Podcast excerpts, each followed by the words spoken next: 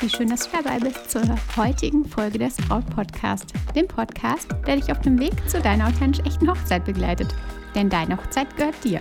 Ich bin Stefanie Roth und ich unterstütze dich dabei, deine Hochzeit so zu planen und zu feiern, dass du dich schon während der Planungszeit so richtig glücklich fühlst. Und deine Hochzeit selbst mit Glück im Herzen und mit dem Lächeln auf den Lippen feiern kannst.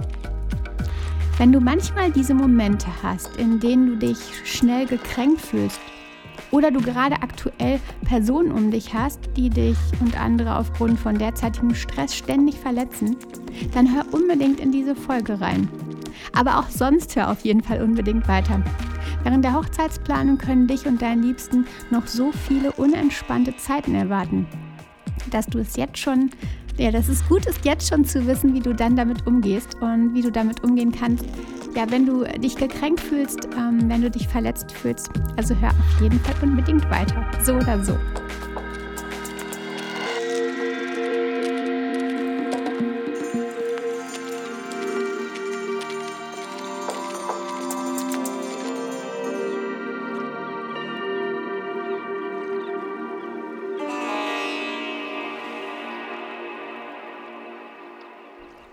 Ich erinnere mich da an eine Situation, die mir vor ein paar Tagen wieder irgendwie in den Kopf schoss. Manchmal hat man es ja so, dann hat man so ein Flashback an irgendwelche, ähm, auf irgendwelche Situationen, zu irgendwelchen Situationen aus der Vergangenheit.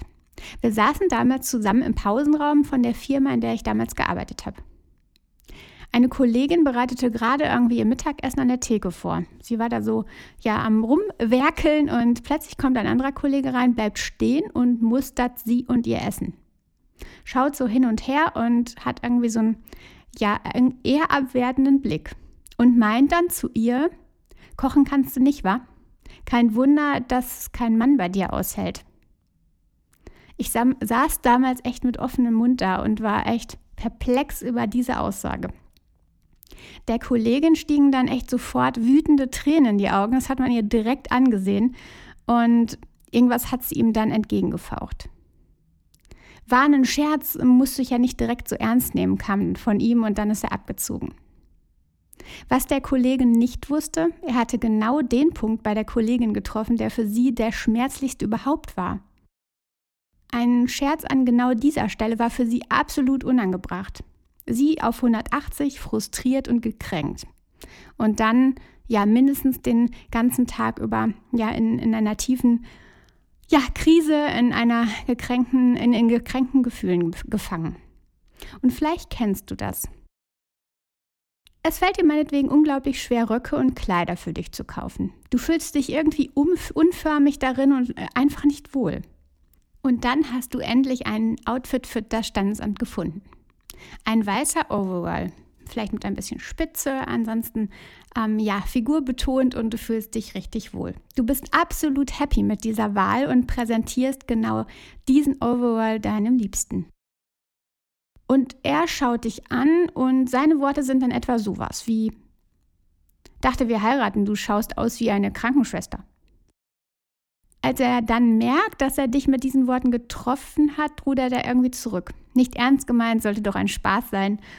Ja, Oftmals, das sagen einige Therapeuten, dass jemand, der austeilt, ganz, ganz häufig früher einer war, der viel einstecken musste und sich dann quasi eine dicke Haut ähm, ja erschaffen hat und jetzt gar nicht mehr so richtig merkt, wenn er jemandem Schmerzen zufügt. Er kann dann gar nicht mehr so richtig wahrnehmen, was vielleicht die wunden Punkte, Punkte des anderen sind und gar nicht mehr so ja die Gefühle des anderen so richtig wahrnehmen. Dass wir uns verletzt und gekränkt fühlen, hat eben häufig was mit unserem wunden Punkt zu tun. Der andere trifft dann genau diese Sache mit voller Wucht, genau diesen wunden Punkt. Die Kollegin, die so gerne ihren Mann an der, also einen Mann an der Seite hätte, nicht ihr, also ihren auch, aber einen Mann an der Seite hätte. Du, die vielleicht Röcke eigentlich richtig furchtbar findet und äh, sich damit unförmig. Und ja, stattdessen dann nach reichlich Tränen den Overall gewählt hat und damit jetzt endlich glücklich war. Da kommen negative Glaubenssätze und manchmal Selbstzweifel zum Tragen. Also sowas wie ich finde nie einen Mann, der mich liebt oder ich bin nicht gut genug, solche Dinge halt. Gibt es denn Strategien, wenn du dich in solchen Momenten befindest, wie du da wieder rauskommst oder wie du das Ganze umkehren kannst? Also jemand trifft deinen wunden Punkt während der Hochzeitsplanung. Vor der Hochzeit gibt es so viele Möglichkeiten dazu. Du hast so viele unterschiedliche Situationen, die du durchlebst und so viele The Themen, die halt neu für dich sind und ja, die dir manchmal vielleicht auch dein dickeres Fell nehmen, weil sie so besonders sind, weil sie so aufregend sind, weil sie so aufreibend sind. Je stärker wir emotional eingespannt sind, umso weniger können wir mit negativen Kommentaren und negativen Dingen von anderen umgehen und können auch denen etwas entgegensetzen. Außerdem ist es so, dass Frauen echt viel schneller verletzt sind als Männer. Vielleicht liegt es ja daran, ich weiß nicht, es ist nur eine These, aber ähm, Frauen haben nämlich eine überdurchschnittlich dünne Haut. Nämlich 15 Prozent dünner als Männer. Ich weiß nicht, ob es daran liegt. Man sagt ja auch, der hat eine dicke Haut. Ich habe keine Ahnung, aber nur so eine These. Was du machen kannst, wenn etwas Verletzendes zu dir kommt, wenn irgendjemand etwas Verletzendes zu dir sagt, was dich kränkt. Stell dir vor, die Worte, die der andere dir entgegenbringt, wären in einem Umschlag zu dir gekommen. Du erhältst also quasi Post von dem anderen. In diesem Umschlag sind diese verletzenden Worte. Der Gegenüber hat sie dir geschickt. Und stell dir vor, du stempelst mit voller Wucht, also in diesen Momenten, wo das passiert, stellst du dir dann vor, du stempelst mit voller Wucht ein rotes zurück an den Absender drauf und schickst den Umschlag einfach zurück. Den Umschlag mit diesen Worten, die der andere dir entgegengeschickt hat, zu dir geschickt hat. Du nimmst die Worte also eben nicht an und ganz, ganz wichtig an der Stelle, dass du deine Körperhaltung da unterstützend einsetzt. Also dich nicht klein machst, wenn du den Brief zurückschickst, sondern dich groß machst, stark bist, dich verwurzelst mit dem Boden, mit, den, mit der Erde, also wirklich Wurzeln in den Boden schickst. Und wenn du dann ja deine Körperhaltung entsprechend anpasst und wenn du dann deinen Stempel auf den Brief haust und es einfach zurückschickst, dann fühlt es sich eigentlich direkt besser an. Das ist ein bisschen Übung auf jeden Fall, aber versuche es einfach mal. Wichtig ist, sollten die kränkenden Worte von deinem Liebsten oder einem nahestehenden Menschen kommen, dann sprich mit ihm. Schluck es nicht einfach. Natürlich kannst du auch da deinen Briefumschlag zurückschicken, aber wenn das häufiger passiert, dann schluck es nicht einfach, sondern sprich es an. Sag, was dich verletzt und nutz am besten an der Stelle die Ich-Botschaften. Also ich fühle mich verletzt, wenn, weil, denn dann kommt es viel, viel besser bei dem Sender an. Deine Liebsten meinen es meist echt nicht böse. Für sie ist es vielleicht einfach nur ein Spaß, also wirklich einfach nur ein Spaß. Aber bei dir kommt es eben völlig anders an, weil es dann vielleicht dieser wunde Punkt ist, den sie treffen.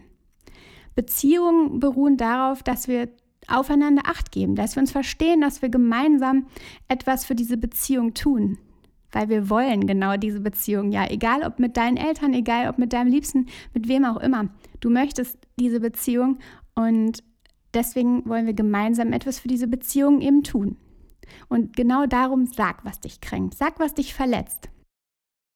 Dein Liebster kann es dann zum Beispiel auch genauso bei dir tun. Merkt dann auch vielleicht, dass er, ähm, ja, vielleicht bist du auch diejenige, die austeilt. Und dein Liebster merkt dann, dass er auch das bei dir kann. Dass er dir sagen kann, was ihn kränkt, wenn du es tust. Rücksicht auf die Gefühle des anderen nehmen, das ist einfach, einfach, ja, völlig essentiell und etwas achtsamer mit den Worten umgehen, mit den eigenen Worten.